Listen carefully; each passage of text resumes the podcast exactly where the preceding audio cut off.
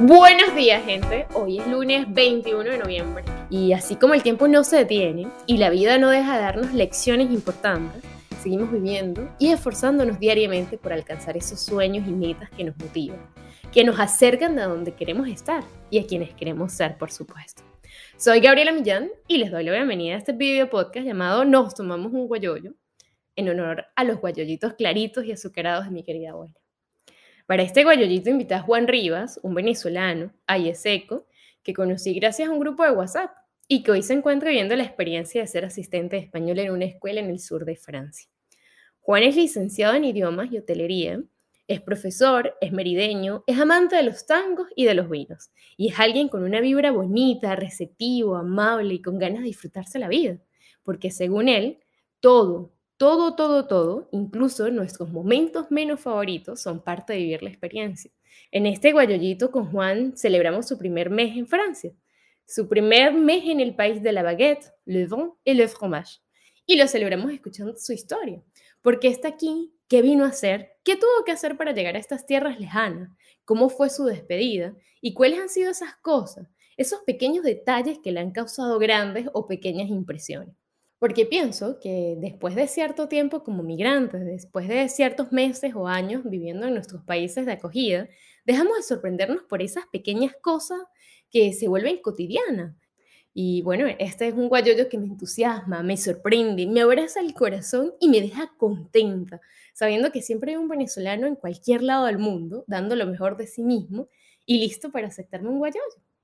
Feliz semana, gente. Y recuerden, con guayoyo es para compartir. Si les gusta este guayoyo, no olviden darle me gusta y compartirlo, porque uno nunca sabe si anda un amigo con ganas de un guayoyo y no consigue quien se lo invite.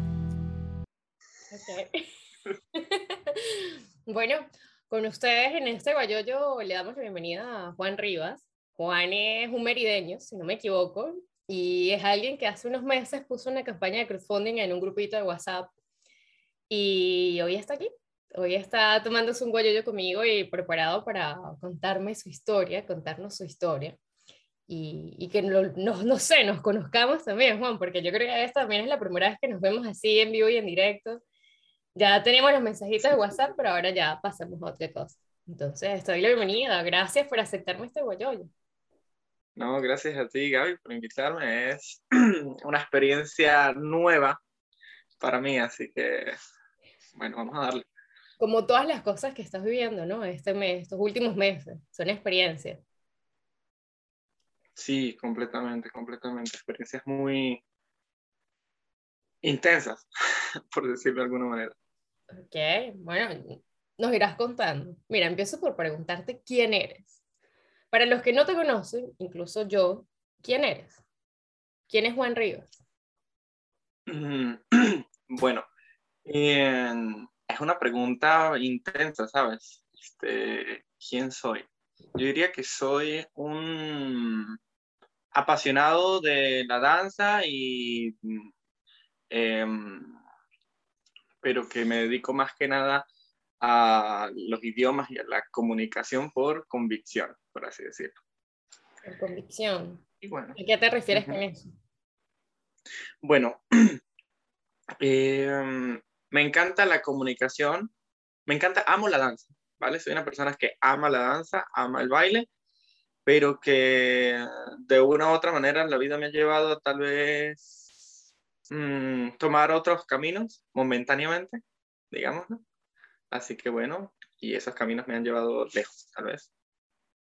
Pero yo, yo estoy brujeando tu Instagram y me doy cuenta que, bueno, que eres un salsero, que te encanta el tango y me imagino que hay otras danzas aparte de eso. Pero tú alguna vez te imaginaste, no sé, siendo bailarín o dedicándote precisamente a la danza y no, no sé, no a los idiomas o no a la hotelería, sino precisamente a la danza. Em, sí, fíjate que sí, eh, pero es algo como muy reciente. Es algo muy reciente y es cuando te empiezas a preguntar cosas así como, dime algo que harías sin que, o sea, ante cualquier circunstancia, independientemente del dinero, ¿sabes? Y dije, la danza. Entonces fue un momento así de, oh, wow. y em, de hecho me gustaría poder hacer tal vez más adelante una formación en danza, en tango profesional. Em, así que no es como un sueño o algo que, que dé, como lo digo yo, como que dé por em, muerto, pues que no lo voy a poder realizar, sino que es algo que digo, sé que lo voy a hacer en un par de años.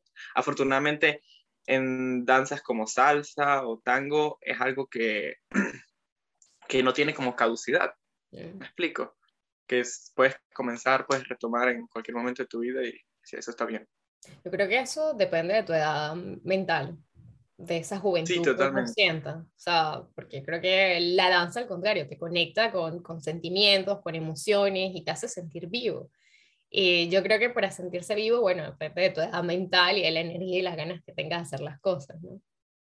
Y yo creo que ahí está como la clave de las cosas que hago, porque a mí me gusta como, o sea, disfruto mucho como de la experiencia humana, de aprender de otros, de reír con otros, y es algo que la danza, los idiomas, o sea, te permiten, ¿sabes?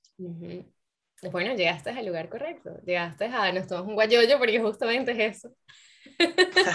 Vivir esta experiencia humana, compartir, también darnos el, el derecho, ¿sabes? De, de, ser humano, sentir, vivir y, todo esto. Y te estás viendo una etapa súper interesante que justamente cuando me escribiste al WhatsApp y empezamos a hablar, dije, yo necesito invitarte a tomar un guayoyo conmigo, porque es la mayoría de personas que pasan por aquí por Guayoyo, bueno, muchos han emigrado, muchos están en Venezuela, pero hablemos mucho de migración, ¿no? Y cuando tenemos como dos, tres, cuatro años fuera, o de diferentes razones que nos han llevado a partir de Venezuela, por estudios, por experiencias, pero de alguna otra manera sales del país, ¿no? Y me gustaría saber qué te lleva a ti a partir de Venezuela. Bueno, eh, honestamente yo como que desde que era pequeño siempre me veía afuera, ¿sabes? Independientemente de, la, de, las circunstancias que esté viviendo nuestro país en este momento, siempre me he visto como afuera del país, ¿vale?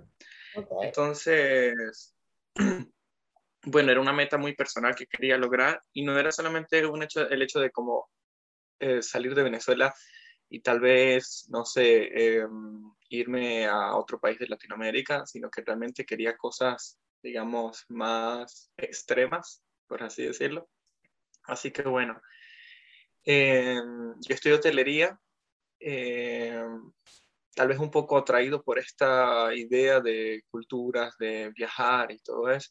Pero dentro de hotelería me di cuenta que realmente una de las cosas que más me llamó la atención y por las cuales estudiaba hotelería eran los idiomas.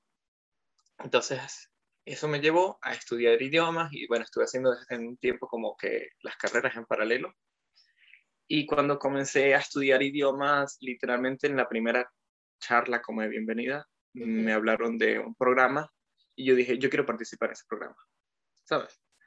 Entonces... Exactamente, eso me mantuvo como, em, digamos, me, me dio un objetivo claro, un objetivo claro por el que trabajar. Ya, pero eso te lo comentaron cuándo? ¿Principio, mediado, final de la carrera? ¿Cuándo? La bienvenida, literalmente. La primera vez que fui a la universidad fue... Oye, o sea, digamos que este proyecto y el hecho de que tú estés hoy aquí celebrando un mes en Francia, es un proyecto que vienes construyendo desde hace mucho tiempo, Juan. Sí, podríamos decir que sí, sí, bastante. Eh, sí puedo decir que también tuve un tiempo eh, en la universidad, en la carrera en Venezuela, en las que, sabes, uno como que se, se achicopala, como que se, se viene abajo y todo eso. Pero mm, como que fue un momento también de reencontrarme conmigo mismo y decir, ok, ya va, pero ¿qué estamos haciendo? ¿A dónde vamos? Mm. Y eh, a pesar de como haberme caído, realmente fue un momento de levantarme y decir, aún lo podemos lograr, lo podemos lograr. Mi, una de mis mejores amigas está aplicando este programa ese año, ella, eso fue hace tres años, y ella quedó y vino y, se, y eh, tuvo esa experiencia, pero yo no quería todavía como aplicar en ese año porque yo no me sentía realmente eh, preparado para eso. Entonces, a partir de ahí comencé realmente a estudiar, digamos, por ejemplo, el idioma porque a pesar de que ya tenía como ciertos conocimientos, no me sentía realmente em, que hubiese desarrollado completamente mis capacidades en el idioma. Así que fue un momento así como para dar paso, así que digamos tres años que estuve realmente trabajado enfocando, enfocado en esto, en este proyecto. Wow, o sea, trabajaste tres años por un proyecto que dura diez meses, ¿sí? Sí, dura entre ocho y diez meses, más o menos. Ok, wow, bueno, por eso me encanta, porque se llama ser una persona determinada, constante, disciplinada. Y no sé, en algún momento toda esta realidad país, Venezuela y sus múltiples realidades complejas te llegaron a limitar. Juan, en algún momento lo viste imposible y dijiste, no, mira, o sea, va a ser imposible. Bueno, em, yo creo que algo que me caracteriza es ser un poco fantasioso. Entonces, aunque, aunque tal vez para mucha gente sea como no, no sé, muy, muy complejo, siempre dije, no, lo voy a lograr, lo voy a lograr, lo voy a lograr, lo voy a lograr. Y bueno, este, fue, fue duro. O sea, sí voy a decir que fue bastante duro em, en muchos aspectos. Eh, pero no me arrepiento, ¿sabes? De nada de lo que hice, de nada de lo que he hecho, porque todo eso me ha dado un aprendizaje y un crecimiento personal que me hace estar aquí y valorar mucho más cada momento, porque, bueno, como tú dices, tengo un mes acá, entonces eh, hay días como complejos, o sea, todavía me estoy adaptando a muchas cosas y siempre intento recordar que soy privilegiado, o sea, por estar aquí, por haberlo logrado eh, y no puedo dejar que, que nada me quite eso. Pero cuando me cuentas de qué hiciste, que no te puedes arrepentir de las cosas que hiciste para poder llegar y estar aquí, ¿qué fue lo que hiciste? Hábleme un poquito también de ese proceso, el antes de llegar, ¿qué, ¿qué trabajo meritó esto? O sea, aparte de los tres años y de enfocarte en aprender el idioma, ¿qué otros esfuerzos hubieron detrás de eso? Bueno, eh, en el aspecto de aprender el idioma, eh, o sea, es importante como que tener en cuenta que, eh, por lo menos en Latinoamérica, uno está como muy expuesto al inglés, ¿vale? Al inglés. Es muy fácil tener contenido en inglés. Pero de francés, francés es un idioma como tan particular que es difícil realmente obtener un contenido de, de calidad, un contenido que sea como que mm, pedagógicamente correcto para aprender ciertas competencias y eso. Entonces, lo primero es como literalmente darte contra la pared, leyendo, haciendo, viendo, escuchando, todo lo que sea en este idioma. Entonces, digamos, esos son los pasos a nivel lingüístico que eran ver series, ver cosas así, que tal vez suene como un poco, bueno, nada, como digo, este,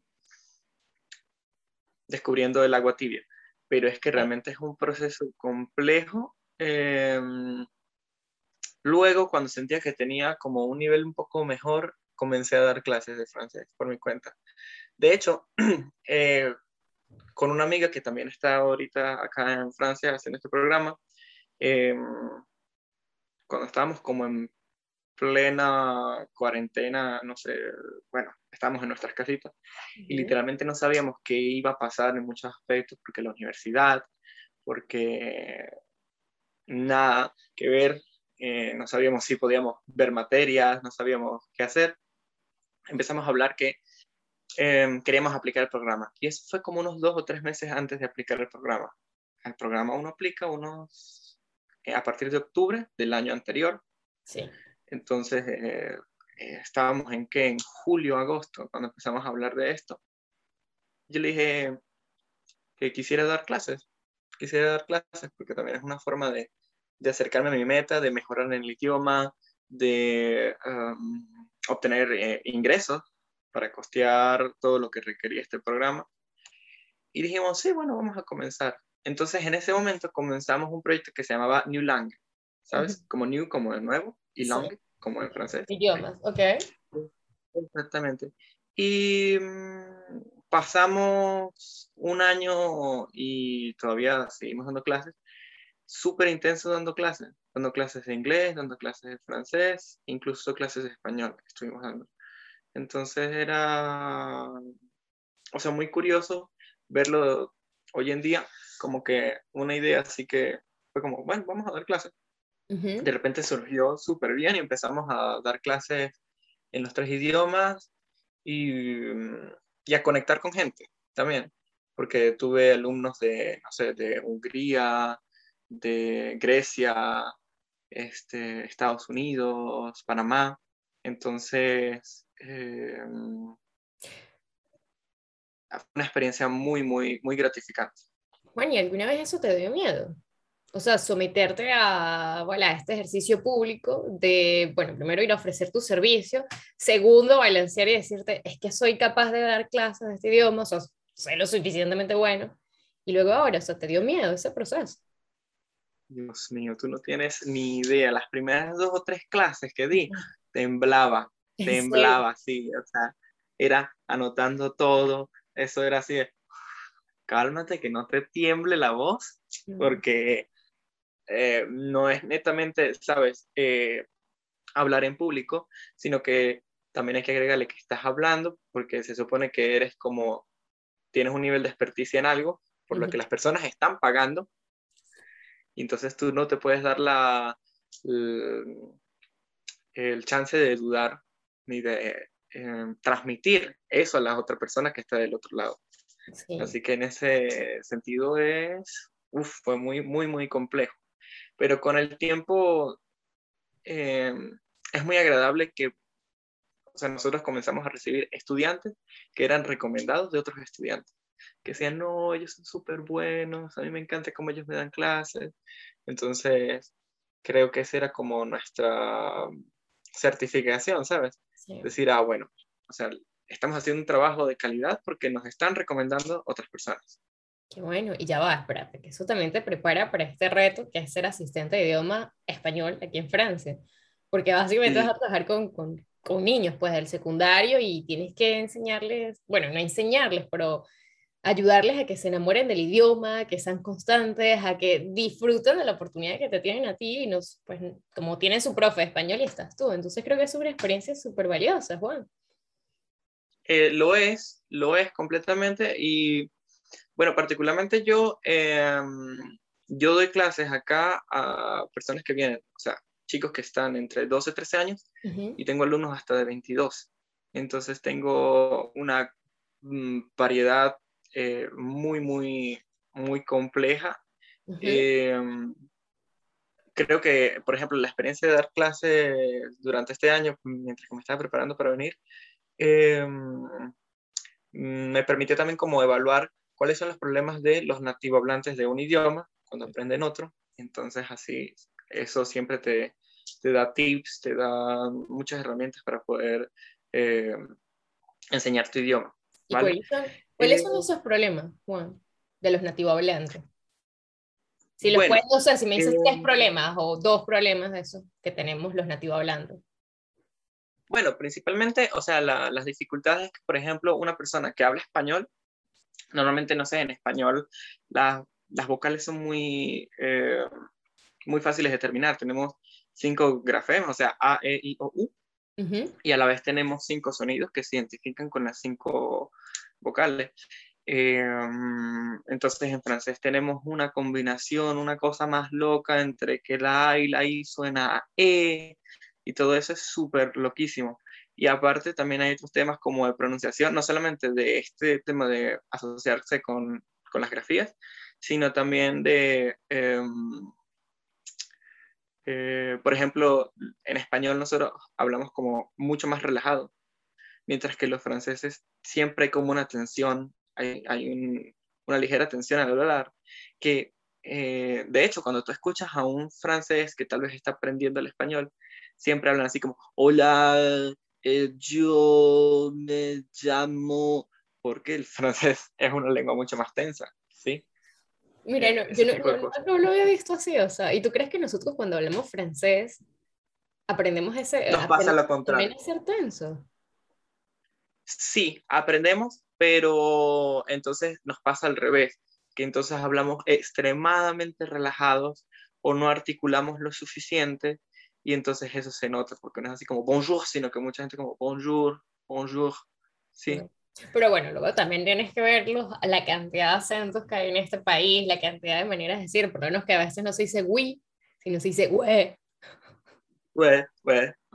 sí, y hasta los modismos, las maneras, no sé. Es muy interesante. Pero mira, volviendo otra vez al tema de decidiste irte a Venezuela. Ajá, por este programa puntual que es ser asistente de idioma. ¿Fue difícil despedirte de Venezuela? Momentáneamente. No sé luego qué planes, qué proyectos tienes, pero momentáneamente, ¿qué se siente?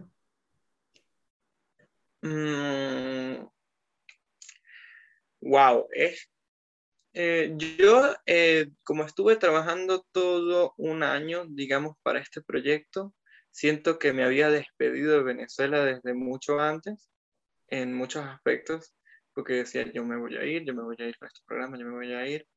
Em, pero siempre es duro tener que decirle adiós a, a muchas personas, a tu familia, a tu mamá. O sea, es, es algo que de verdad mm, te, mm, como que te pega mucho, pero es muy complejo de asimilar. Me parece que es muy complejo de asimilar porque aunque tengas un año trabajando y todo eso, en una semana pasa todo muy rápido. O sea, te despides de todo el mundo, te estás subiendo en un avión, estás llegando a París y es como, ya va, o sea, esperen un momentico, o sea, de verdad otra, otra cultura, o hasta el clima pues cambia. No es lo mismo Mérida aquí, bueno, que ya estamos en 10 grados. Exactamente, exactamente. Y, o sea, llego, llego a París y fue como, wow. Pero realmente creo que tardé muchos días en, en procesar esas despedidas, esas despedidas. Me imagino. Y creo que todavía eso sigue allí, ¿no? Sí, sí, por supuesto, por supuesto. Hay momentos que uno, o sea, si uno se pone a pensarlo mucho, vuelve, vuelve a tocar ese, ese punto.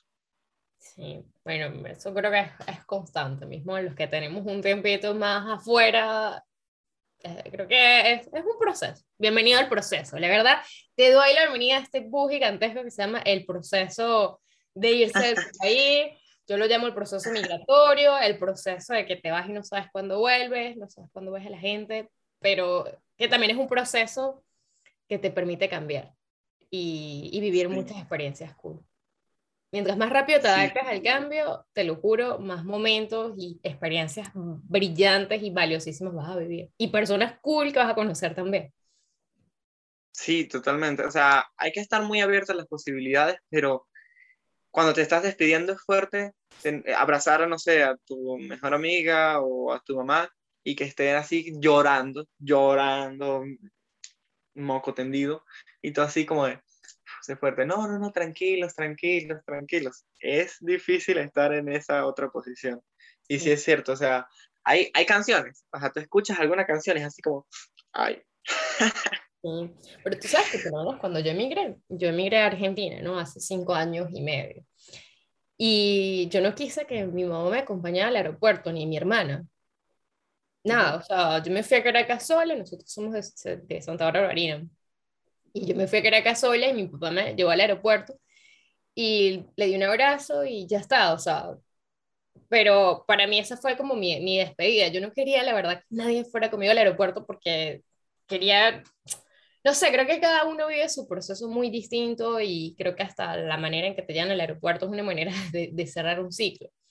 Pero yo entendí que el ciclo se cierra una vez que vuelves a Venezuela y te vuelves a ir. Que vas de visita a Venezuela. Yo creo que para mí ese fue mi cierre de ciclo. ¡Wow! Eso no lo había visto así. O sea, yo tuve una experiencia similar porque yo antes del avión, no sé, estuve como cuatro o cinco días en Caracas. Entonces, como soy de Mérida, literalmente yo me despedí de mis padres, de, mis amigos, de todo el mundo en Mérida. O sea, yo estuve después en Caracas y después mi amigo y su papá me llevaron al aeropuerto y me dejaron así como, bueno, chao, chao. Entonces, de hecho, yo ni siquiera me acuerdo muy bien de cuando estaba yendo al aeropuerto porque el día anterior salí, tenía unos amigos de, bueno, ¿qué te puedo decir? Uno no sabe la música, la cosa, el momento, la vibra, la rumba, eh, me atrajo y tenía una fiesta de tango la noche anterior, que era el cumpleaños de un amigo, porque, ajá, para ponerte en contexto, en todo este año que yo estuve trabajando, yo tampoco tenía pasaporte. Eso es algo importante de, de, acotar. No tenía pasaporte en el año en pandemia, en el que no sabía cuándo el SAI me iba a abrir, en el que, uy, Dios mío, yo, yo en febrero, cuando estaba como recibiendo la preselección del programa, yo tenía días que no dormía porque estaba así como, ajá, y ahora, y si quedo en este, quedo en este programa, y ahora el pasaporte, ¿cómo voy a hacer? ¡Ah! Mm, o sea, ahora recordándolo, fue, fueron unos momentos muy, muy, muy complejos. Pero entonces yo estuve viajando eh, constantemente de Mérida a Caracas la primera vez viajé como, estuve como un mes y medio en Caracas intentando resolver, después estuve como un mes, después dos semanas. Entonces se fueron acortando los periodos, pero eh, a través de estos viajes, o sea, yo contacté y conecté con gente del mundo del tango en Caracas.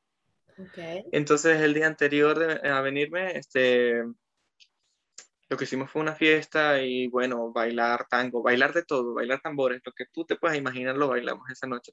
Y ya cuando me estaban llevando al aeropuerto ya está así que... Pero qué lindo eso también, porque eso también es una manera de despedirse bien, o sea, alegre, contento, atrapado en esas raíces, incluso que el tango no es venezolano, pero igual que, que sabroso que existe esa cultura. Imagínate, yo, yo no descubrí nada de eso del tango. Pero mira, Juan, ¿cómo te das cuenta que lo lograste? ¿Cuándo te diste cuenta que dije, coño, lo logré? Uf.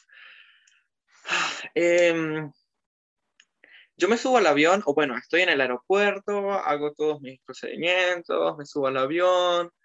De paso me tocó hacer escala en Estambul porque no había vuelo directo, entonces hice como 17 horas de vuelo al final. Wow. Llego a París. Cuando llego a París me encuentro con un amigo y literalmente lo que me dijo mi amigo es, Váyate, arréglate que vamos a un bar. Entonces tuve como unos dos o tres días súper intensos y, fuertes porque fui a un bar rodeado de un montón de gente francesa. Eh, entonces nunca tuve así como un momento de decir eh, eh, un choque con el idioma porque todo fue como muy rápido, no sé si natural, pero muy rápido que ni siquiera te das cuenta. Literalmente, eso fue el sábado. Y el lunes, que yo estaba como solo en el apartamento, me mm, dieron como ganas de salir y caminar y me fui a un parque. Y te juro que me fui a un parque y estoy viendo unos perros jugar y me he puesto a llorar. me he puesto así como, como un momento emocional, una cosa así, no sé cómo explicarlo, pero es así como viendo un montón de perritos jugar, gente, los edificios, como que realmente tener ese momento eh, a solas, conmigo mismo. Fue así como, wow, qué fuerte todo lo que he vivido en, en cuestión de tres, cuatro días, ¿sabes? Eh, súper, súper increíble el cambio. Y, o sea, a pesar de, no sé, de las lágrimas y todo, era como un momento de decir, wow, estoy agradecido y, y lo logré. Lo logré, todo el esfuerzo ha valido la pena porque me ha traído a este momento, no solamente física, sino como mentalmente. Qué, qué, bonito, ¿sabes? Que se ve, yo no sé si te pasa que a veces se te eriza como la cara y los pelitos así de los brazos y todo, no sé, me emociono escuchándote porque creo que conecto mucho con, sí, con mi historia o con las historias de mis amigos o con las historias que, ese momento en el que dices, wow, o sea, es verdad, estoy aquí, es real, estoy en otra parte, no, no, es aquí, el momento justo, preciso y ahora, entonces conecto mucho con eso. Mira, bueno, ¿y, qué has aprendido? O sea, en este mes que tienes aquí, ¿qué has aprendido? ¿Qué has aprendido de ti mismo? Bueno, eh, bueno, ahora vivo completamente solo, completamente solo, vivo en un apartamento. Es la primera vez que Em, en estas circunstancias, sí, porque, digamos, viví algo así cuando estudiaba, cuando estudiaba hotelería, pero vivía en un hotel. Entonces es, distinto. Eh, pero vivir así solo, digamos, el momento de realización de adultez, sí, en este momento. Entonces, he tenido que mm, reflexionar mucho, pero como en el sentido de las cosas que yo digo, me merezco, debo hacer esto, debo ser responsable en este sentido y cosas así, porque te puedo decir que tal vez los primeros días no me alimentaba tan bien, porque me encanta cocinar, pero entonces cosas tan tontas como decía, no, pero voy a hacer algo rápido, voy a hacer algo rápido. Y ese algo rápido me duró como 15 días. Y yo así de, no, ya va, pero tengo que, ¿sabes? Eh, mejorar en ese aspecto. O, ¿qué otra cosa te puedo decir? Em, tener tanto tiempo solo y no dejar que, que tal vez em, pensamientos negativos o pensamientos, ¿sabes? Cualquier tontería te abrume, sino que poder saber sobrellevar las situaciones y mm, e incluso disfrutar como la melancolía, ¿sabes? Disfrutar esos momentos de estoy así, pero es parte de, y tengo que disfrutarlo, y tengo que aprender de esto. ¿Qué, ¿Por qué me siento así? Me siento así porque, ¿sabes? Eso creo que ha sido lo más impresionante de este mes. Me encanta, me encanta esa última parte. Nunca perder como el enfoque, los objetivos que, que tengo, que quiero lograr más adelante. O sea, no dejar que, que digamos, que esta experiencia y que todo lo, lo bonito me aleje de esas ideas. Qué lindo, me encanta. me encanta, me encanta. Y me encanta eso que dices, disfrutar la melancolía, me encanta todo lo que estás compartiendo. ¿Y cuáles son esos objetivos? Si puedes compartirlos, bueno, Bueno, de momento, em, sabemos que estoy aquí en este programa, em, pero ya me planteo la idea de tal vez hacer estudios de maestría, entonces Em, pues quisiera, em, digamos, estoy evaluando las posibilidades que tengo en este momento y no solamente evaluando las posibilidades, sino de una vez haciendo como mi checklist. ¿Qué necesito? Necesito esto, esto, esto y esto. Entonces, ya desde este momento me, digamos que ya estoy trabajando en, ese, en esa lista de cosas que necesito para que, para lograrlo, porque pienso que no me puedo dar el lujo de, de fallar, por así decirlo, en el sentido de que, o sea, yo siempre trabajo por un ganar-ganar, por así decirlo. Bueno, pero también, yo creo que, mira, una de las cosas que yo he aprendido y que me ha enseñado también Guayoyo es que a veces hay que darse el tiempo de de no es de no, desistir, no, es de desistir a lo que quieren, ni a tus objetivos, ni dejar como que esa, la mentalidad o la manera de ganar, ganar, porque eso es muy importante.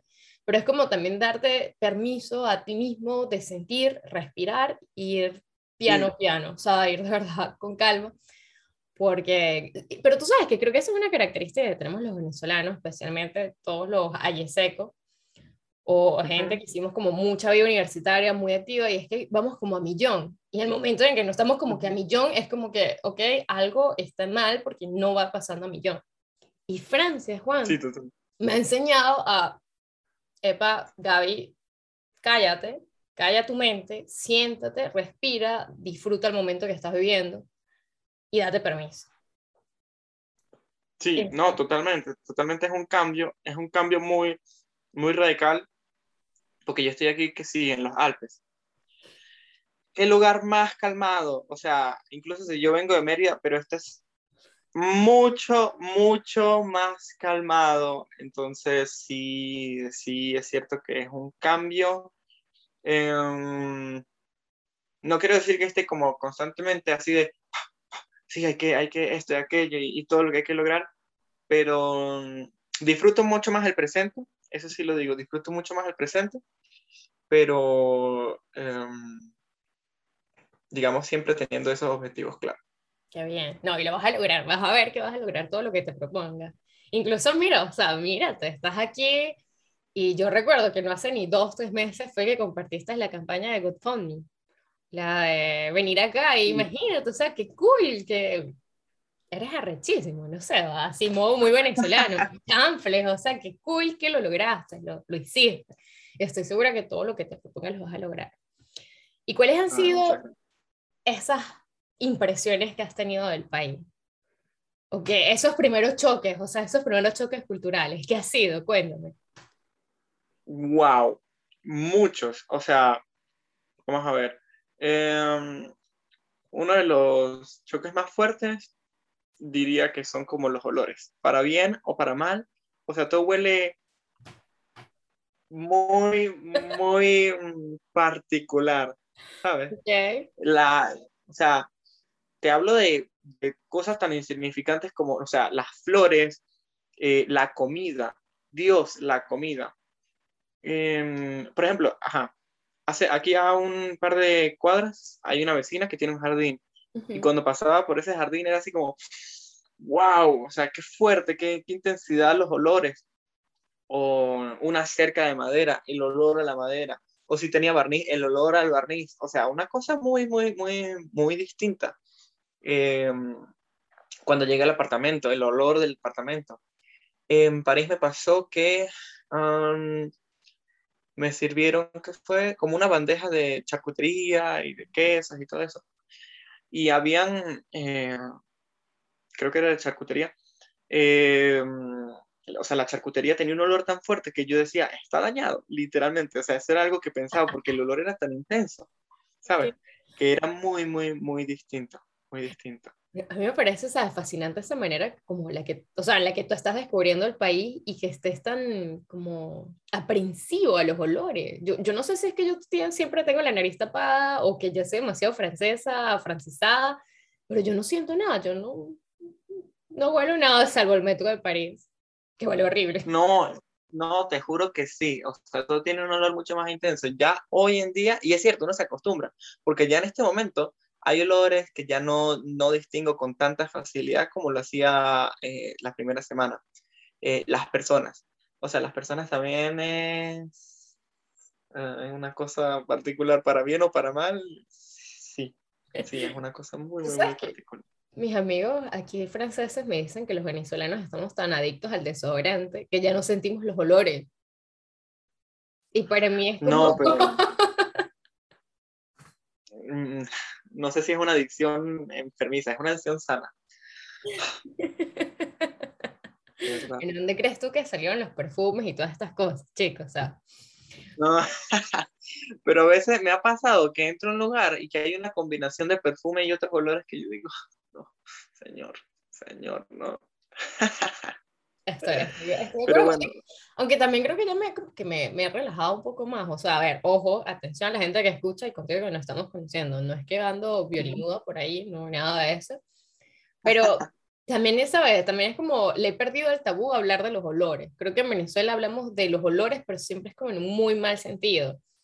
Sí, Y nunca hablamos que el cuerpo tiene olores, chicos. O sea, tú, hueles por naturaleza, un aliento, tu olor corporal. O sea, a ver, las axilas te sudan, por supuesto vas a tener sí, violín. cierto.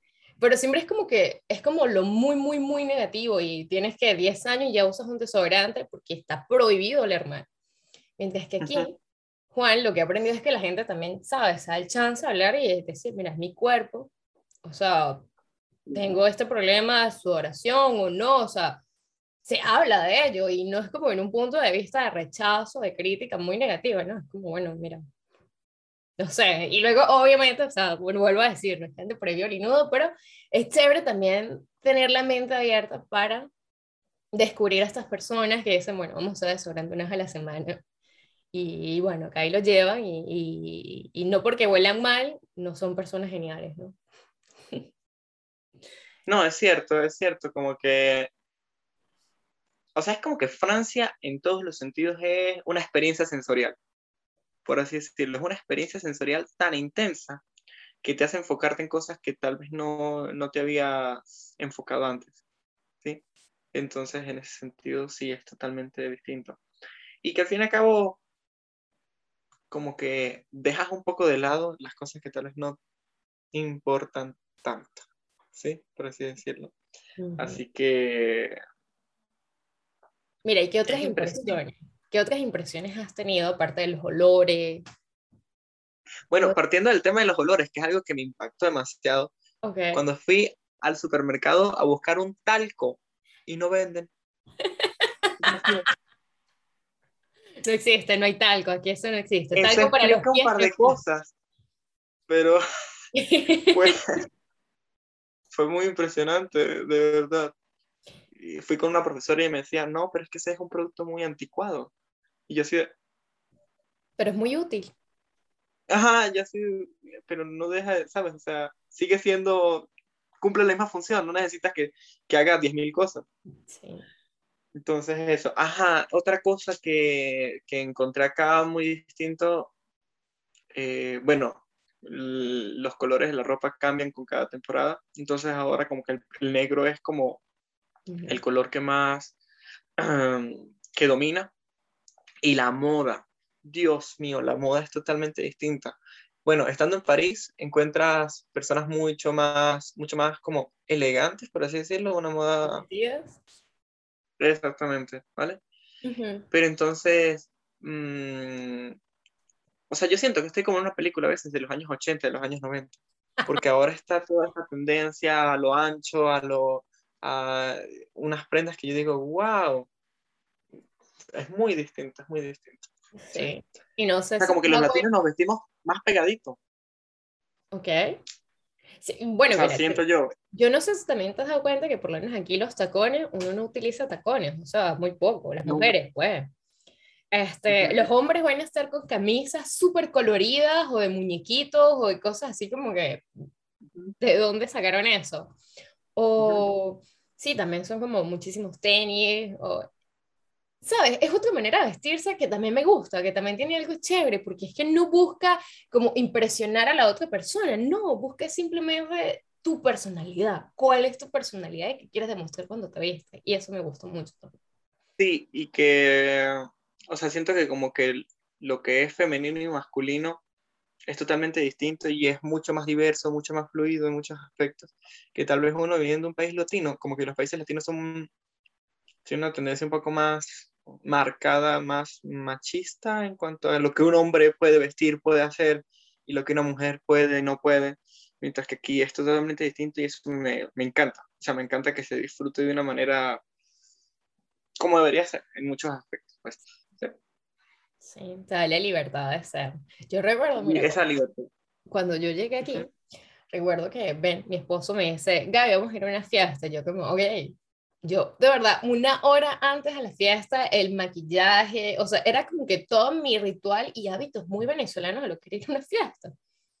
Hasta unos tacones y todo que cargaba. Cuando salgo, Benja me dice como, ok, ¿a, a dónde vas? Y yo, bueno, voy a la fiesta. Y para él fue como tan chocante una imagen quizás mucho más producida de mí, como el maquillaje, el pelo, las uñas, todo el cuento. Ajá. Para nosotros en Venezuela eso es muy normal, o sea, ¿cómo yo voy a ir a una fiesta y no va a estar bien arreglada?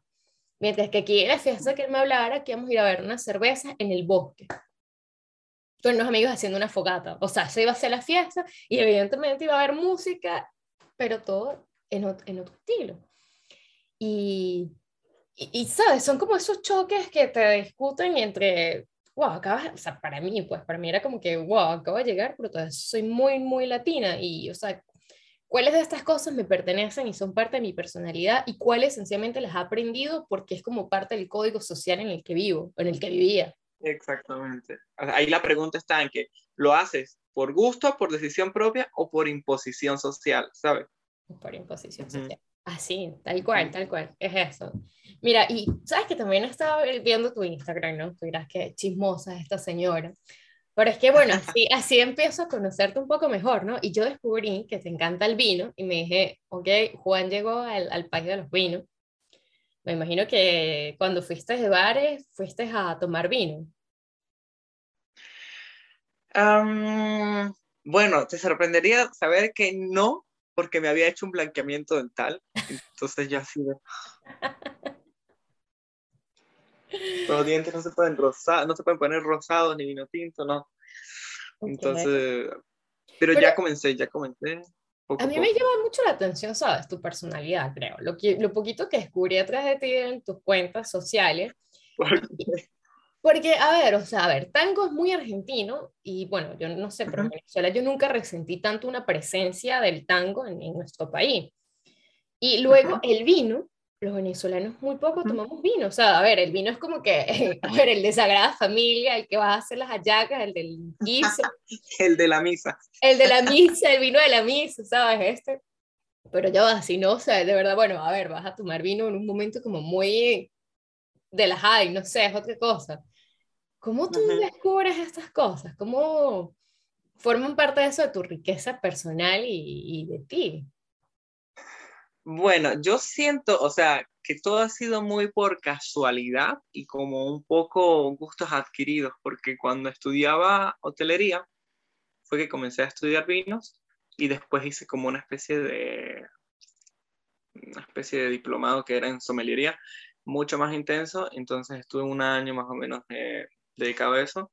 Eh, pero creo que es todo por ser como muy curioso, ¿sabes? ser muy curioso y quería aprender y es como, ay, qué, qué rico aprender de esto y, y, simplemente me dejo llevar, me dejo llevar y termino aprendiendo muchas cosas. Obviamente, eh, o sea, son cosas, por ejemplo, los vinos o los licores son cosas que aprendí para mí, porque está muy raro que, ¿sabes? Todo el mundo esté bebiendo y que ya va, tomémonos un momento para apreciar el color del vino. O sea, ¿sabes? Son cosas que para mucha gente va a ser muy, muy raro anoche teníamos una cena, ¿no? Con mis suegros aquí en casa. Y yo tenía una reunión de trabajo. Entonces yo estaba como que en parte de mi reunión de trabajo y parte que venía a compartir un ratico. Pues mi reunión de trabajo se acaba y vengo a, compartir con ellos como el ápero, que es muy importante aquí. Antes de la cena, el ápero. Bueno, habían abierto seis botellas de vino tinto y yo veo todas las botellas abiertas y le digo yo, pero, o sea, ¿qué pasó? Porque hay tantas botellas abiertas. Y me dice, no, Gaby, es que sabes, tenían tanto tiempo en la cave, en el sótano, que no nos dimos cuenta, pero están dañadas. Que yo agarro y me pongo a leer las botellas y yo decía, pero ya va, esto a mí me huele a vino, esto a mí me huele igual, esto a mí me huele igual, como que ignorante yo, y yo decía como, pero ya va, o sea, son demasiadas botellas. Y me dice, no, no, pero todas están dañadas. Y para mí fue como, ok, bueno, evidentemente yo no conozco nada de vino, salvo, no sé, salvo, ya va, ojo, salvo cuando tomo con ellos un buen vino y al otro día no amanezco con resaca. Y a esa es un buen vino. No, e, es, es, un mundo totalmente distinto, este, pero es súper rico cuando tú agarras y, por ejemplo, eh, una vez hice, o sea, estaba en una cata y la chef había hecho una especie de, mm, ¿cómo le digo? Así como una especie de pasta, pero la carne, que eran dos carnes, o sea, era cerdo y, y, y res, o sea, mixta, eh, que tenía como unas especias de Medio Oriente, una cosa rechísima. Y ella pone dos vinos, y con cada vino la comida sabía diferente. O sea, eso, eso fue una cosa así como súper, súper, súper increíble. Y luego, eh, bueno, o sea, eh, de esa manera es como que llegué al mundo eso de, de, la, de las bebidas, digamos, de apreciar el sabor de, la, de, la, de los tragos. Y al tango, como te digo, es que esto es así como un gusto adquirido, porque al tango llegué porque una de mis como mejores amigas de la facultad era profesora de tango. De, y mucho menor que yo, o sea, ella debe tener ahora como 20, 21 años. Y, y cuando iniciamos la facultad yo tenía como 16, 17, no sé. Y tenía como cuatro años dando clases de tango. Y yo, wow. ¿En qué momento creciste, sabes? Eh, pero bueno, eh, esa fue como la forma en la que me inicié en el tango. Casualidad que el tango y el vino como que van un poco de la mano. Pero mm, ha sido muy agradable porque yo bailaba, pero yo bailaba salsa.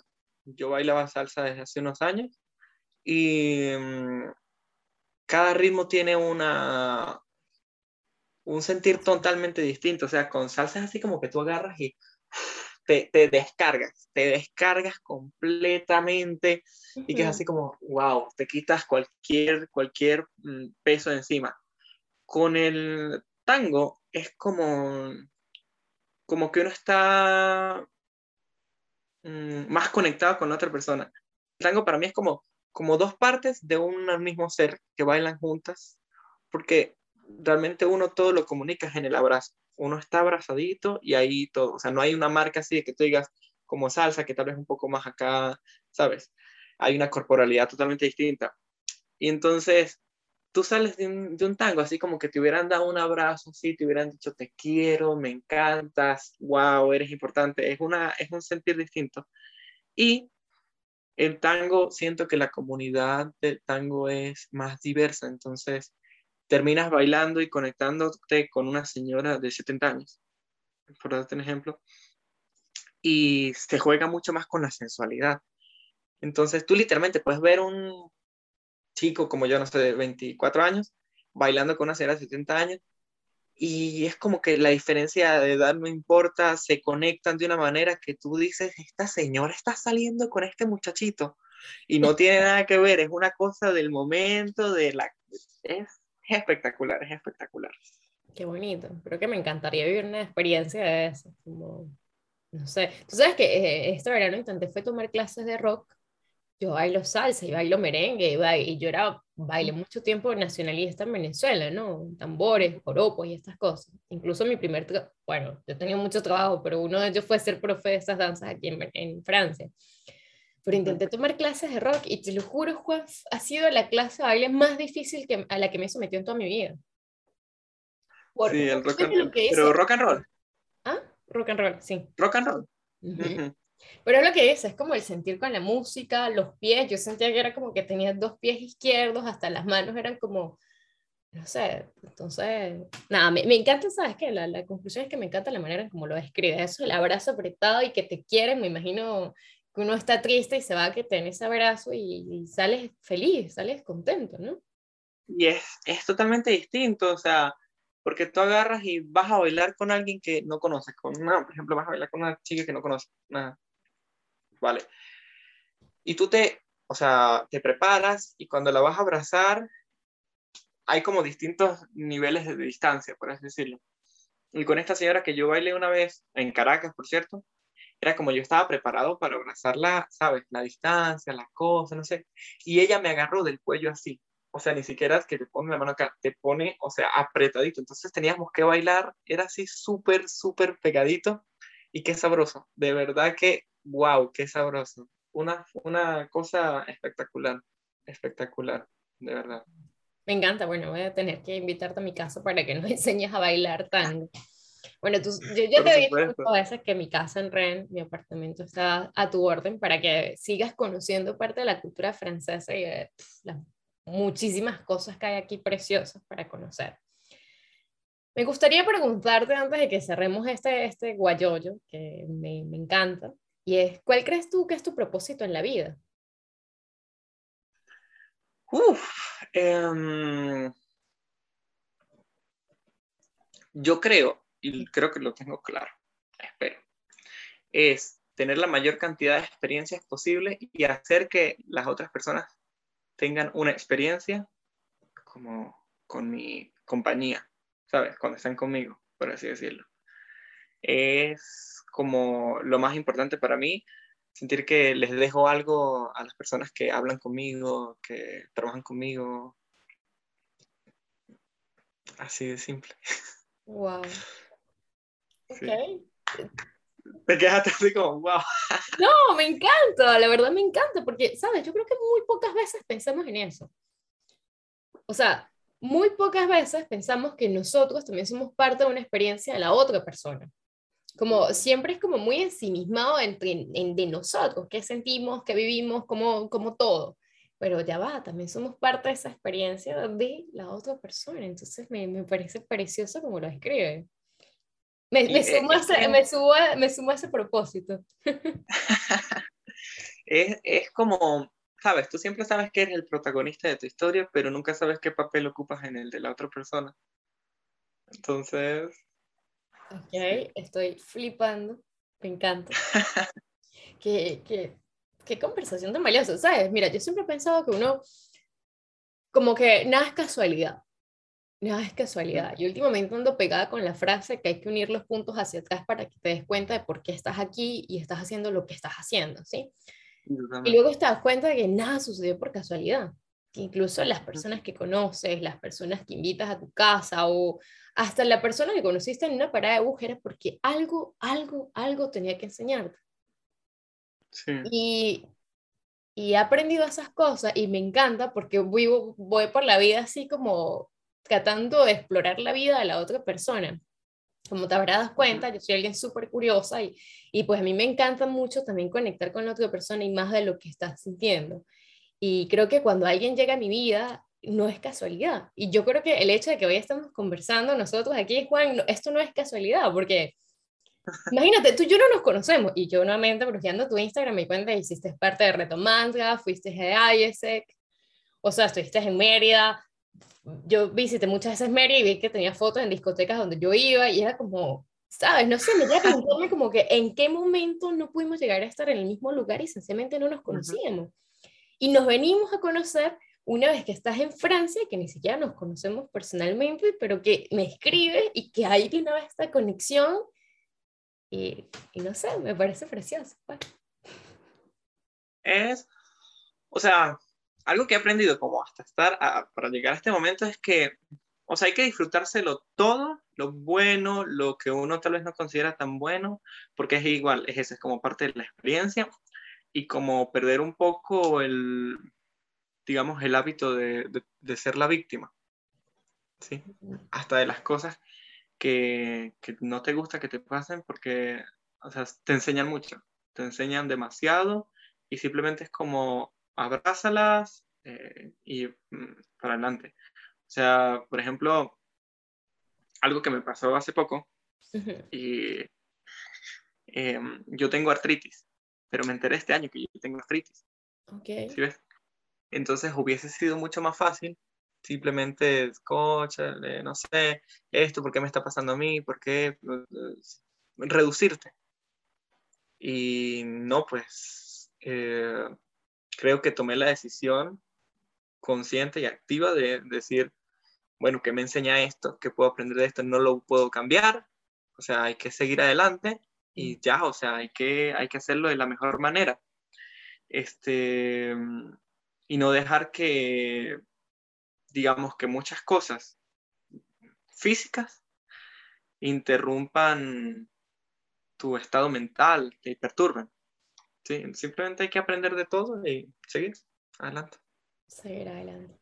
Me encanta. No, qué bonita manera de cerrar este guayoyo.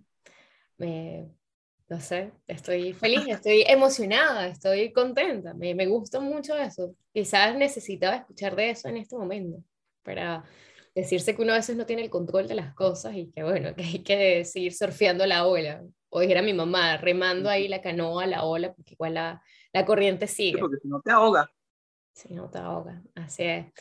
Juan, algún libro, una canción, una película, no sé, cualquier cosa que te esté inspirando en este momento y que quieras compartir con nosotros. Bueno, mira, yo amo una canción de tango que se llama Nada. Es una canción tan melancólica, tan, tan bonita, que de verdad, o sea, tú la escuchas y simplemente con los ojos cerrados, no tienes que bailarla, respiras, respiras lento. Con eso tú ya tienes para vivir una experiencia tanguera. Ok, bueno, voy a, voy a buscarla. Inmediatamente que me este yo me voy a buscar esta canción y te digo luego que... bueno, Juan, gracias. Gracias por, por nada, por darme la oportunidad de conocerte y de compartir este guayoyo. Gracias por esta conversación tan amena y tan bonita, tan enriquecedora, que me conectó con muchas emociones. Y nada, aquí tienes una amiga. Ay, muchas gracias, Gaby. Muchas gracias por la invitación. Em, es una experiencia distinta, ¿ves? Tú también me haces vivir nuevas experiencias, ¿lo ves? Totalmente. y luego vas a vivir la experiencia de escucharte. Y, otras personas decir, ah, wow, no sabía esa tu historia. Wow, sí, eso va a estar un poco distinto. bueno, muchísimas gracias, Juan. Esto fue Nos Tomamos un Guayoyo, música original de Marquina Music. Soy Gabriela Millán y nos escuchamos en un próximo Guayoyo. No olvides seguirme en Instagram como Gabriela Millán R. Hasta luego y gracias por este Guayoyo.